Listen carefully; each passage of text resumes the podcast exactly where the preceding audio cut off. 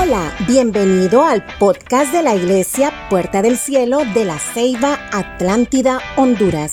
Este mensaje ha sido inspirado por el Espíritu Santo como un aliento del cielo para ti, creyendo que lo mejor está por venir.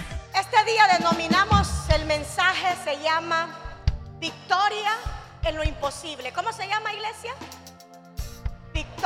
En lo imposible. Antes de comenzar, yo quiero darle una reseña para que me entienda. Después del rey Salomón, hubo un rey que es su hijo que se llamaba Roboán. Roboán tuvo unos problemas por ahí y causó una división con el reino.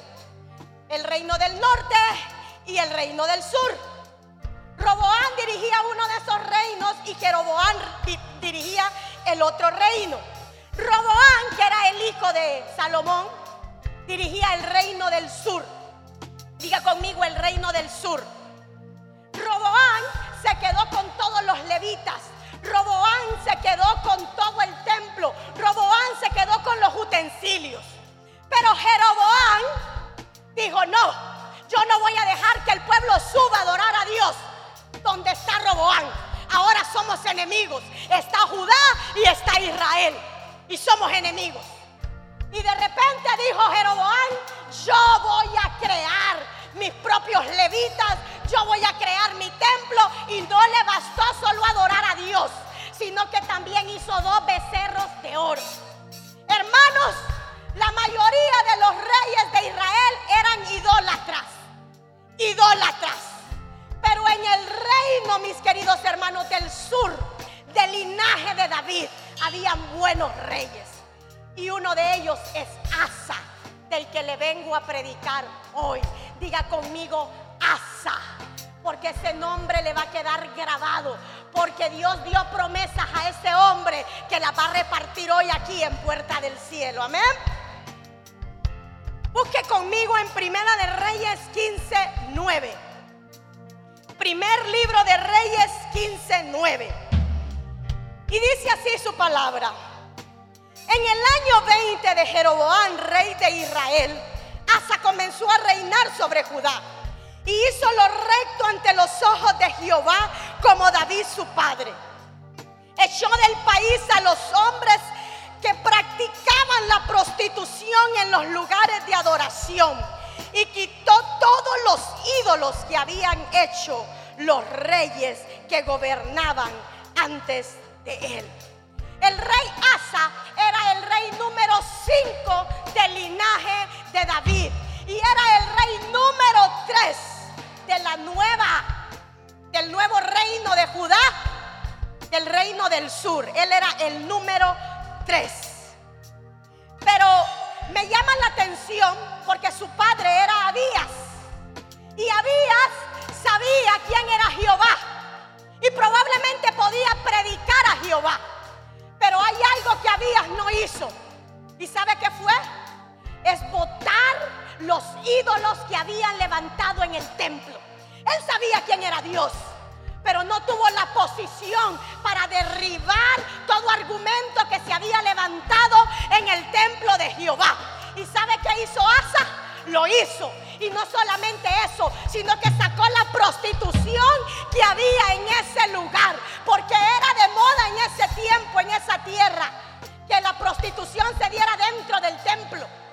Pero lo que me llama la atención es que Asa sí tuvo el valor de hacerlo.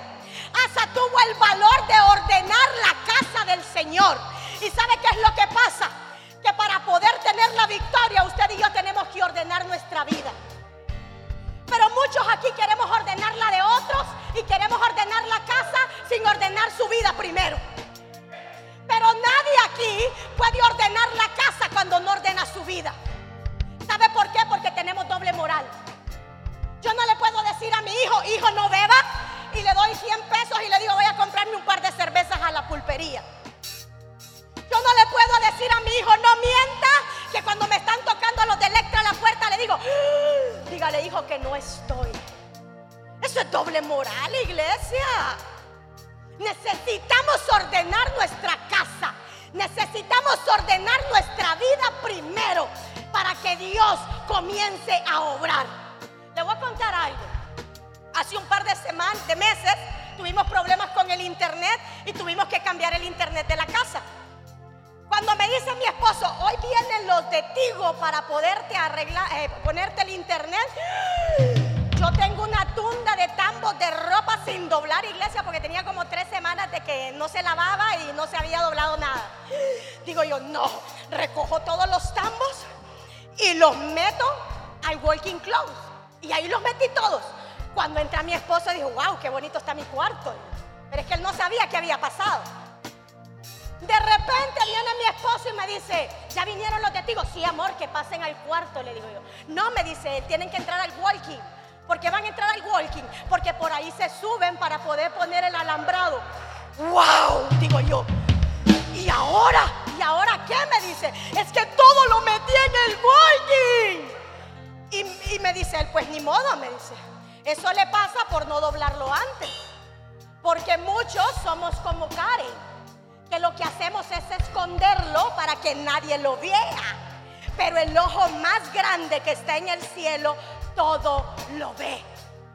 Y eso es lo irónico del ser humano, que se esconde del hombre, cuando verdaderamente de quien se debería de esconder es de Dios. Y de Él jamás se podrá esconder nadie. Porque la palabra del Señor dice que entre cielo y tierra no hay nada oculto que no sea manifiesto a sus profetas. Así que dígale al que está a su lado, ordene su vida. Vamos, dígaselo, ordene su vida Vamos iglesia, ayúdeme a predicar. Dígale al que está a su lado, ordene su vida. Escucha esto. Cambio no solo es un movimiento, cambio es una actitud. Cuando alguien logra cambiar sus actitudes, está listo para traer orden y cambios en, la en lo natural y en lo espiritual. Hasta se convirtió a Dios y eso le dio la autoridad de confrontar el pecado en el pueblo y echó del país a aquellos que no honraban a Dios. Hermanos, no solo debemos dejar lo malo, porque dejar de fumar, dejar de beber, dejar a la mujer con la que anda, cualquiera puede hacerlo. La cuestión aquí es no es dejar de hacer lo malo. La cuestión aquí es aprender a hacer el bien. ¿Y qué nos cuesta? Porque la cuestión no es dejar de hacer algo malo, es aprender a hacer lo bueno. La cuestión aquí no está en botar los ídolos de la iniquidad que tenemos. No, la cuestión aquí es que lo que usted tiene, su familia, usted, le honren y le sirvan al Señor. Esa es la diferencia. ¿Por qué? Usted puede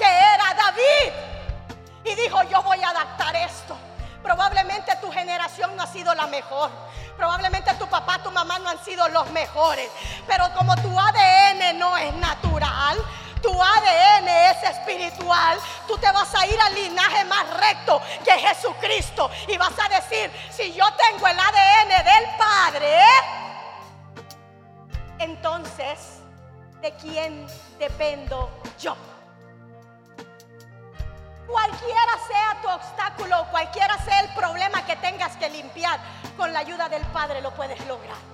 Asa decidió tomarlo y decidió hacerlo. Primera de Pedro 4:17 dice, porque es tiempo de que el juicio comience por la casa de Dios.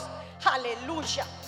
Y si primero comienza con nosotros, ¿cuál será el fin de aquellos que no obedecen el Evangelio de Dios. Iglesia, Dios te está mandando a que ordenes tu vida. Dios te está mandando que ordenes tu casa. Dios no te va a demandar por nada más. Cuando llegues al cielo, el Señor te va a preguntar, ajá, Claudia, ¿qué hiciste por mí? Eh, señor, mira, pónganse de pie todos los del equipo y va a decir, ella, ahí está, Señor, todo lo que yo hice. Espérame, Claudia, ¿dónde está tu casa? Mira, Señor, aquí está Kay conmigo. Aleluya, qué bonito decir eso, ¿verdad? Que cuando estemos en la presencia del Señor, tu casa sea la primera, tu familia sea la primera. Tenemos que ser educados, hermanos, para buscar el orden delante del Señor. Hace un par de semanas en mi casa estaban que querían un perro, que querían un perro, que querían un perro. Primero era mi hija, que quería un perro, que quería un perro, que quería un perro. Luego se pegó mi esposo, que quería el perro también. Pues ya habíamos dos contra dos. Aquí pues no, había un empate. Pero como el que desempate es el que tiene el dinero, el papá lo tenía, entonces se compró el perro. La cosa es que cuando estamos comprando el perro me dice eh, eh, el, que lo está vendiendo, mira pastora, me dice, usted puede entrenar al perro y nosotros tenemos un entrenador. No, no, no, no, no. Es que no me hable de entrenador si ya le estoy pagando el perro. ¿Cómo le voy a pagar al entrenador? Le digo yo. No, pastor, es que no es que hay entrenador. Aquí hay un spray que entrena al perro. Ah, qué maravilla, dije yo. ¿Y eso cómo funciona? Pues mire, si usted no quiere que el perro venga a este lugar, le echa este spray.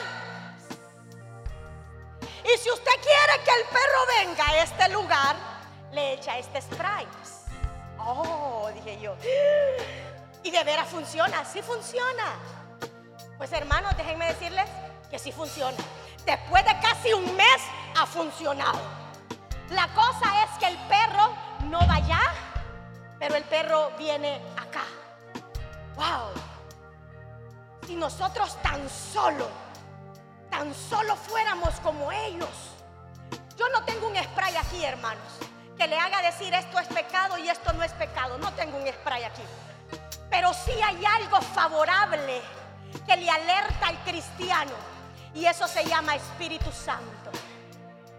Y el Espíritu Santo es lo que le va a decir a usted qué es lo bueno y qué es lo malo. Así de sencillo. Pero si el Espíritu Santo no está con usted porque el spray ya se le acabó, entonces quiere decir que no está cerca de usted. Porque no es el Espíritu Santo que lo dejó votado a usted, es que usted no sé dónde lo dejó votado al Espíritu Santo. Entonces, para ordenar la casa te necesitamos la guía del Espíritu Santo. Él te va a decir qué hacer y qué no hacer. Pero lo que yo sí te pido, iglesia, es que agarres escobas y trapeador para que empieces a limpiar tu vida y limpiar tu casa. Porque si no lo haces, la palabra del Señor dice que Dios es un Dios celoso y que no comparte su gloria con nadie. O empezamos a limpiar y a derribar y a botar todo lo que no edifica al Padre. O no sé qué va a pasar contigo. Vas a ver que todo pasa y que para ti no pasa nada. Necesitamos llamar las cosas como son, iglesia. El pecado es pecado, iglesia. Y lo santo es santo. Si tú aprendes a sacar, si tú aprendes a sacar de lo malo lo bueno, es porque eres entendido en la palabra. Pero si estás tolerando las cosas, no estamos haciendo nada. Necesitas empezar a ordenar tu casa. Di conmigo, voy a ordenar mi casa. Di conmigo, voy a ordenar mi casa. Josué le dijo al pueblo cuando cruzaron, Miren, yo no sé ustedes a quién van a servir. Y no me interesa. Pero yo y mi casa serviremos al Señor. Y más adelante le dice Elías al pueblo, miren, yo no sé ustedes hasta cuándo van a claudicar entre dos pensamientos. O le sirven a Jehová y le siguen, o le sirven a Baal y al mundo y le siguen. Pero no pueden estar entre dos cosas. No podemos estar jugando iglesia en que hoy levantamos manos santas al Señor y mañana no sabemos qué pasa. Ayer estaba en la oración de las nueve de la noche y decía el pastor que estaba orando, miren, dice, el otro día llego a visitar a una sierva y cuando llego al de la casa de la sierva está, tumba la casa, mami. Y Dios mío, dice el pastor, ¿estoy en esta casa o no estoy en esta casa? Y le dice la hermana, ay pastor, aquí es, pase adelante. Lo que pasa es que yo soy la cristiana, pero mi hijo que tiene 15 años no es cristiano. Oh, le dice el pastor. ¿Y de quién es la casa, sierva? No, la casa es mía. Ah. Entonces tiene que ordenar su casa. Porque si yo pago la casa, si la casa es mía, discúlpeme hermano, pero mis hijos y mis hijas van a hacer lo que en la casa se tiene que hacer. Porque en mi casa se dice que eso es santo. Eso es santo. No podemos profanar la casa. No podemos limpiarla hoy y mañana ensuciarla. Necesitamos hacer un orden en nuestra casa. Vaya conmigo al segundo libro de Crónicas 14:4. Y dice la palabra del Señor. Asa ordenó a Judá que buscase a Jehová, el Dios de su padre, y pusiese por obra la ley y sus mandamientos. Y quitó asimismo de todas las ciudades de Judá los lugares altos y las imágenes y estuvo el reino en paz bajo su reinado.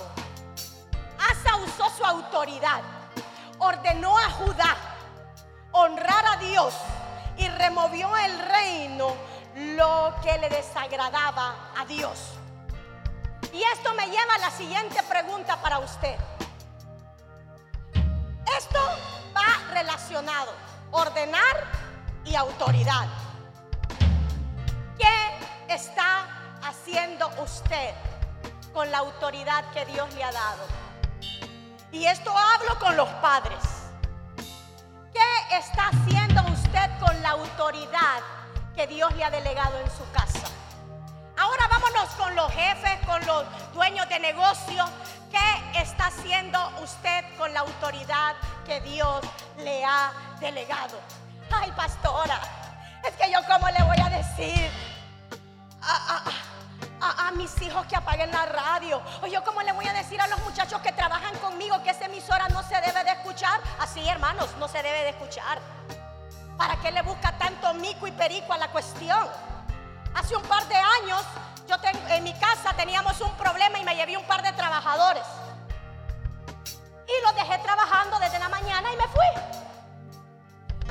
Mediodía que yo llego a la casa para ver cómo va todo, mi casa parecía discoteca. Había una rocola, hermanos, que usted no se imagina. Y había una de música mundana sonando. Miren, hermanos, cuando yo me bajé del carro, yo sentí que me jalaban las orejas. Y me bajo y capacán, les apago la radio. Y les digo, miren, señores, si ustedes quieren escuchar, no se lo dije así, hermanos, estaba más encandilada, imagínense. Si ustedes quieren escuchar música, aquí se escucha solo música cristiana. De lo contrario, me apaga su rocolita y no me pone nada. Si se quiere echar su cigarrito, se lo va a echar afuera porque dentro de mi casa no se va a fumar. ¿Está claro, señores? Le digo. No, no, pues si usted es la que manda, bueno, porque yo, porque yo te le estoy pagando, yo te estoy diciendo que aquí se va a escuchar música cristiana. A mí no me importa si eso le parece a usted ridículo o no. Pero si usted no quiere sacar el anatema de su casa o el anatema de su negocio, siga como está. Y en un par de años me dice cómo sigue. Porque lo que no edifica en su casa, entonces contamina. La autoridad que Dios le ha delegado a usted es grande, iglesia. Por lo tanto, en mi negocio y en mi casa no se escucha más que la, la música del Señor. Eso es lo único que se escucha en mi casa y tome autoridad. No venga aquí a tolerar las cosas. No tenga pena de decir las cosas. Si es su casa y es su negocio, ponga orden y tome autoridad. Pero ha llegado el tiempo, iglesia. Ha llegado el tiempo. Job 8:5 dice, si tú de mañana buscares a Dios y rogares al Todopoderoso, si fueres limpio y recto, ciertamente se desesperará por ti y hará prosperar la morada de tu justicia. Escucha bien, puerta del cielo, y levanta tu mano. Y aunque tu principio sea pequeño, escucha muy bien, aunque tu principio sea pequeño, tu postrer estado será muy grande. Será muy grande. Cuando entendemos que todo no depende solo de mí, sino que depende de Dios, pero Dios me dio la autoridad, entonces voy a poner orden y voy a poner autoridad en mi casa, en mi vida y en mi familia. No fácilmente me va a poder llevar el aire, hermanos. Cuando hablamos de autoridad, me gusta esa parte cuando llega Jesús, donde la mujer samaritana. Imagínese el cuadro conmigo, iglesia. Llega Jesús, donde la mujer samaritana y le dice, mujer, dame de beber. Y usted ya sabe el protocolo, que la mujer le dijo que no, que entre ellos no se llevaban. Pero donde yo quiero llegar es a este punto. Y le dice Jesús, ¿tienes marido? Y la mujer le dice, no, no tengo marido. ¿Cómo le va a decir que tiene marido si estaba, imagínese a Jesús, hombre, ahí a la par de ella? Entonces le dice, no tengo marido. Bien ha dicho, le dice el Señor, porque cinco maridos has tenido y el que ahora tienes no es tuyo. A la mujer no le sorprendió que Jesús lo supiera. Si ya lo sabía todo el pueblo, Alguien se lo pudo haber dicho, ¿verdad que sí? Estamos hablando de autoridad. Lo que a la mujer le sorprendió, y eso es lo que le quiero dejar a usted, es que a pesar de que Jesús sabía quién era, no la juzgó. Y la mujer se fue corriendo al pueblo a decir, hey, ahí hay un hombre que me acaba de decir todo toda mi vida que yo tenía cinco maridos y el que tengo tampoco es mío. ¿Sabe qué es lo que provoca cuando tú ordenas la casa? La libertad de poder hablar de lo que tú eras. Porque la mujer sabía quién era. Y la gente a su alrededor. Usted no conoce el chismoso del barrio. Usted no conoce a la mujer desde al lado que le gusta cuchichear de todo el mundo. A la mujer que usted cuida a su marido porque cree que se la va a robar. Usted conoce la gente de su colonia y de su residencial y de su barrio. Dicen por ahí que en pueblo chico, ¿eh que sí? Entonces quiere decir que todo mundo sabía lo que esa mujer estaba viviendo. Pero en ese momento a ella no le importó gritarlo públicamente lo que estaba viviendo. ¿Sabe por qué? Porque llegó alguien a su corazón que limpió su vida, ordenó su casa y le dio autoridad para poder predicar a los demás. No sé si usted me está entendiendo lo que yo le quiero decir. Cuando tú ordenas tu casa y la pones bajo autoridad de Dios, el pasado sale sobrando porque se va a edificar a otros. Lo que importa es lo que vas a hacer a partir de ahora. Pero es lo que tú vas a ordenar en casa y a limpiar en casa. Pero empieza por ti primero. Empieza por ti primero luego por tu casa y toma la autoridad que Dios te ha dado para vencer todo obstáculo en el nombre poderoso de Jesús. Segunda de Crónicas 14:8. Y dice la palabra del Señor. Tuvo también Asa, ejército que traía escudo y lanza de Judá. Eran 300 mil hombres. Y de Benjamín 280 mil. Cabe mencionar que el reino del sur, que era el de Asa, solo se había quedado con dos tribus, que era la de Judá y la de Benjamín. La tribu de Israel, que fue el reino del norte, ese se quedó con las diez tribus restantes. Y salió contra ellos Sera, etíope, con un ejército de un millón de hombres ¿Cuántos tenía el etíope? Un millón de hombres. Y no solamente eso, iglesia, tenía 300 carros. Entonces salió Asa contra él y ordenaron batalla en el valle de Cefá.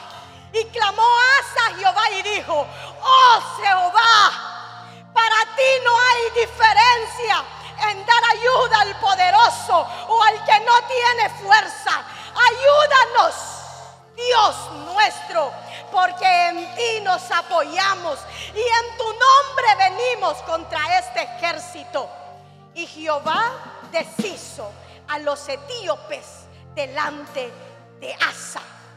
Y cayeron los etíopes hasta que no quedó aliento en ellos. Y tomaron muy grande botín. Qué sencilla la oración de Asa. Oh Señor mío, como tú le puedes dar al fuerte, le puedes dar al débil. Qué sencilla, pero qué poderosa, hermanos. Reconocer en la dificultad que se encontraba. 280 mil y 300 apenas llegaban a la mitad de lo que este hombre tenía. Tenía un millón, un millón y 300 carros. Eso es inimaginable, hermanos. Eso es David y Goliat. Eso es más, la Biblia no registra un ejército tan grande como ese. Es el ejército más grande que un rey pudo vencer. Y dice la palabra del Señor que el Señor que los exterminó hasta no dejar aliento en ellos. Qué poderoso. Yo no sé cómo tú te encuentras hoy. Yo no sé cómo tú estás hoy, iglesia. No sé cómo te encuentras. Yo no sé quién te viene persiguiendo. Yo no sé quién viene detrás de ti. Yo no sé las personas que vienen detrás de ti. Yo no sé qué enfermedad viene detrás de ti. Yo no sé qué circunstancia viene detrás de ti. Yo no sé qué te está persiguiendo. Pero yo te vengo a decir en el nombre de Jesús que el Señor viene a derribar a tus enemigos.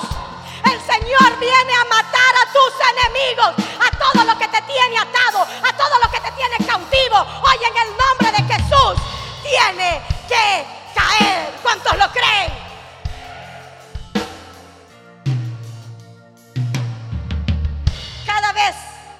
Restaura un diseño, hay una confrontación de reinos. Y Satanás jamás se quedará de brazos cruzados. Pero aquellos que sirven al Señor siempre verán a Dios pelear y darles la victoria. La palabra del Señor dice, claman los justos y Jehová responde y los libra de todas sus angustias. ¿Hay algún justo en este lugar que levante su mano y diga, Jehová me librará, Jehová me librará del lazo del cazador, Jehová me librará de la peste destructora, Jehová me librará de todo mal? Levante sus manos y diga, Jehová me librará de toda angustia. Y la oración que este hombre hizo dice, oh Jehová, para ti hay diferencia en dar ayuda al poderoso o al que no tiene fuerzas. Él sabía que no. Ayúdanos. Dios nuestro, porque en ti nos apoyamos y en tu nombre venimos contra este ejército, contra este problema, diga conmigo, contra esta necesidad, contra esta angustia, contra esta enfermedad. Hoy hoy te dice el Señor, quedarás sin aliento, quedarás sin aliento, porque me llama la atención y levanta tus manos, puerta del cielo. La palabra cefata, que es donde Asa peleó contra este rey etíope. La palabra cefata significa atalaya significa mirador. Levanta tus manos. Aquí hay gente que no me entiende. Levanta tus manos. Tengo una palabra para ti, puerta del cielo. Dice el Señor que desde un mirador, desde una altura, Él te pondrá para que veas a tus enemigos caer. Cefata significa altura. Cefata significa mirador. Desde lo alto voy a ver cómo caen. Desde lo alto voy a ver cómo se caen. En el nombre de Jesús. Porque dice la palabra del Señor. No he visto justo desamparado. Ni su simiente que mendigue pan. Desde arriba, iglesia. Desde arriba miraremos nuestros angustiadores.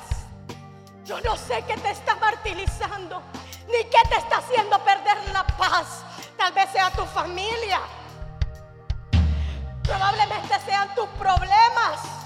Probablemente es que creas que no ves nada y que se ve todo oscuro.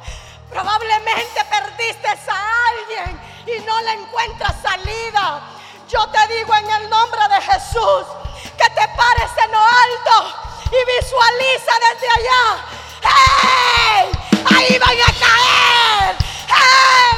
Ahí van a caer en el nombre de Jesús. Yo no sé, iglesia. Pero a mí mi papito ya me aderezó mesa.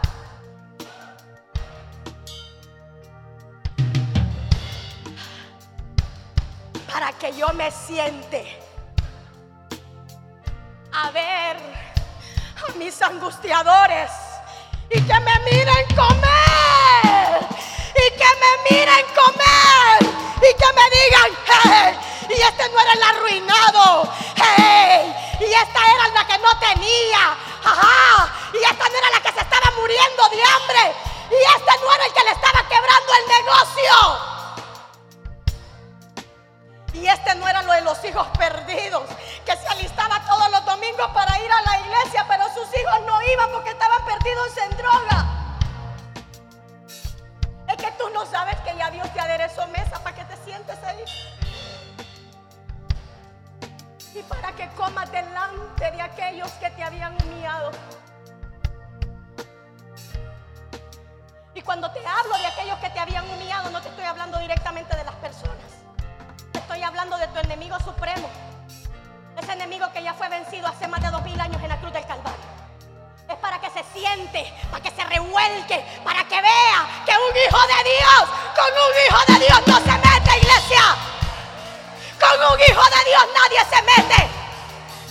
Es tiempo de que te pares y que te diga, esto es mío, esto es mío y esto también es mío. Y porque es mío me lo tienes que devolver.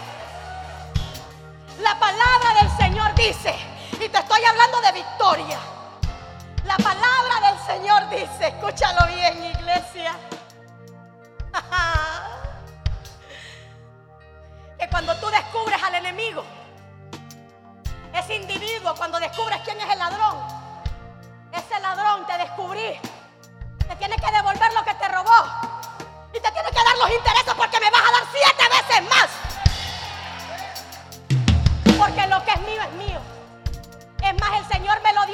fundación del mundo, porque la palabra del, Señor dice que antes de la fundación del mundo, Él ya te había predestinado para grandes cosas. Y si Él ya había predestinado tu vida, si Él ya había predestinado tu llamado, ¿qué haces ahí sentado? Lo que pasa es que se nos olvida. El estar sentado, hermanos, dicen ahora que el sedentarismo ¿verdad? Es uno de los grandes problemas hoy en día y es el gran problema de la obesidad. Y la obesidad, hermanos, te provoca no caminar bien. No sé cuántos vieron conmigo Wally. Hay una película que se llama Wally de Disney. Ay, solo yo soy niña, solo yo la vi. Es un robocito que anda en el espacio. Por ahí levantaron unos tres las manos. Bueno, pues los gorditos esos andan en una sillita voladora porque ellos no pueden caminar porque les habían metido que no podían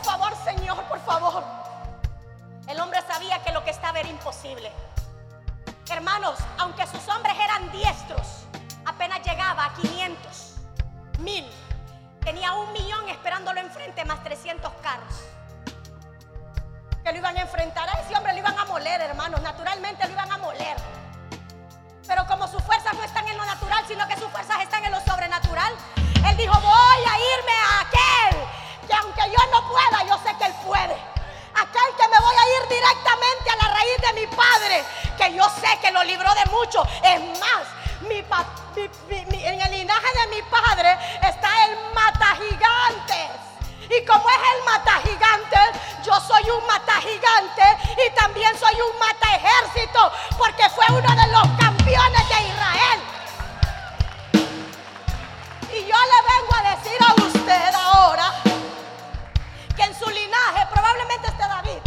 Probablemente no, porque si fuera David estuviéramos en Israel. Pero en su linaje, iglesia, está Jesús. Probablemente no mató un Goliat, pero bajó al infierno mismo, venció al diablo, le quitó las llaves del reino y le dijo, esto es mío porque es mío. Y como es mío, me lo llevo. Ahora yo voy a gobernar aquí en la tierra y mis hijos la van a heredar. Por ende, el linaje va directo, iglesia. Y si no tiene el ADN del Padre, por favor, enfermeras, tráiganme para hacer una transfusión aquí. Porque de aquí nadie se va con su propio ADN. De aquí se van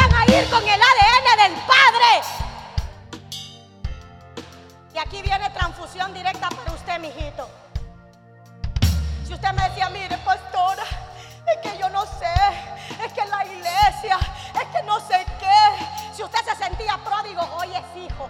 Y aquí se me va a ir hijo de esta casa. Porque papito Dios no tiene nietos, solo tiene hijos. Y de aquí se me va a ir bien, pero bien, pero bien llenos de la presencia del Señor. Aleluya. Salmo 27.3 dice, ah, y que sigue, aunque un ejército acampe contra mí, no temerá mi corazón. Aunque contra mí se levante guerra, yo estaré confiado. Diga conmigo, yo estaré confiado. Aleluya. Segunda de Crónicas 15.1 y no me quiero ir de aquí sin dejarle esta palabra. Vino el ejército de Dios sobre As, sobre Azarias, hijo de Obed. Y salió al encuentro de Asa y le dijo, ah, Jehová estará con vosotros. Y vosotros estaréis con él. Mas si le dejareis, él también os dejará. Cuando Asa oyó esas palabras del profeta, ese hombre venía reventado de la guerra, pero cobró ánimo y dijo, no, yo de Jehová no me aparto. Yo de él no me voy a quitar, porque si yo me aparto de Jehová, él se va a apartar de mí. Y hoy te estoy diciendo, puerta del cielo, escúchame bien, escúchame bien. Y esto es poderoso, y esto es poderoso. Dice el versículo 9 más abajo. Y esto es poderoso. Después reunió, dice Asa, a todo Judá y a todo Benjamín. Y con ellos, escuche bien, los forasteros de Efraín. Ajá. Y no es que solo Judá y no solo, y no solo Benjamín estaban con él. No, no solamente esas dos tribus estaban con él. Escucha bien, ¿ves? Los forasteros de Efraín de Manasés, de Simeón, porque muchos de Israel se habían pasado a él, viendo que Jehová su Dios estaba con él. Y yo te tengo una palabra, puerta del cielo. Muchos, muchos vendrán a ti. ¿Sabes por qué? ¿Sabes por qué? Porque Jehová está contigo se pasarán de las tinieblas a la luz. ¿Por qué? ¿Por qué? Porque Jehová está contigo. Muchos vendrán de donde sea a esta casa muchos vendrán del norte, del sur, del este, del oeste. ¿Sabes por qué? Porque Jehová está en esta casa. Así que alístate, porque el Señor nos ha dado las llaves de esta generación. El Señor nos ha dado las llaves de esta generación, del que no conoce, del ateo, del incrédulo. El Señor nos ha dado las llaves para poder conquistar lo inconquistable. La victoria del Señor es nuestra.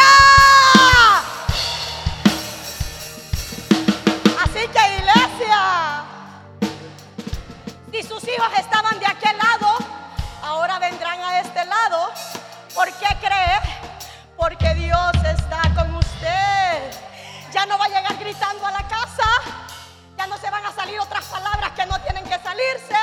Como ya no pelea con el marido, entonces los niños van a decir y, y las muchachas van a decir, wow. Entonces papá Dios está aquí porque esta gente cambió. Y es que Dios te va a empezar a dar la victoria de una manera sobre, sobrenatural. Aleluya. Éxodo 14, 14 dice, Jehová peleará por vosotros. Jehová peleará por vosotros. Y vosotros estaréis seguros. ¿Cuántos creen esa palabra? ¿Cuántos creen esa palabra? ¿Cuántos creen que Jehová pelea por ustedes? Levante la mano todo aquel que cree que Jehová pelea por usted. ¿Y por qué se preocupa? Si Jehová pelea por usted. Hoy yo quiero que de este lugar te vayas plenamente convencido que si Dios es contigo, nadie te hará frente. Que si Dios está contigo, ningún ejército que se levante contra ti va a poder vencerte, porque Él es mayoría. Dios y yo somos mayoría. Dios y yo somos mayoría. Por lo tanto, no temeremos, no temeremos, no temeremos. Iglesia, no te pudo derribar el COVID, no te pudo derribar los dos huracanes, no te pudieron derribar los frentes fríos. No te han podido derribar las deudas. No te ha podido derribar la enfermedad. Hoy Dios te dice, levántate. Lo que tú necesitas conmigo, dice el Señor, es un encuentro sobrenatural. Porque cuando tenemos un encuentro con el Padre, toda la mentira se cae. Toda la mentira se cae. Y verás la gloria de Dios reinar en ti. Esperamos que hayas disfrutado de este mensaje y sea de bendición para tu vida. Compártelo en tus redes sociales y no olvides lo importante que eres para Dios y para nosotros.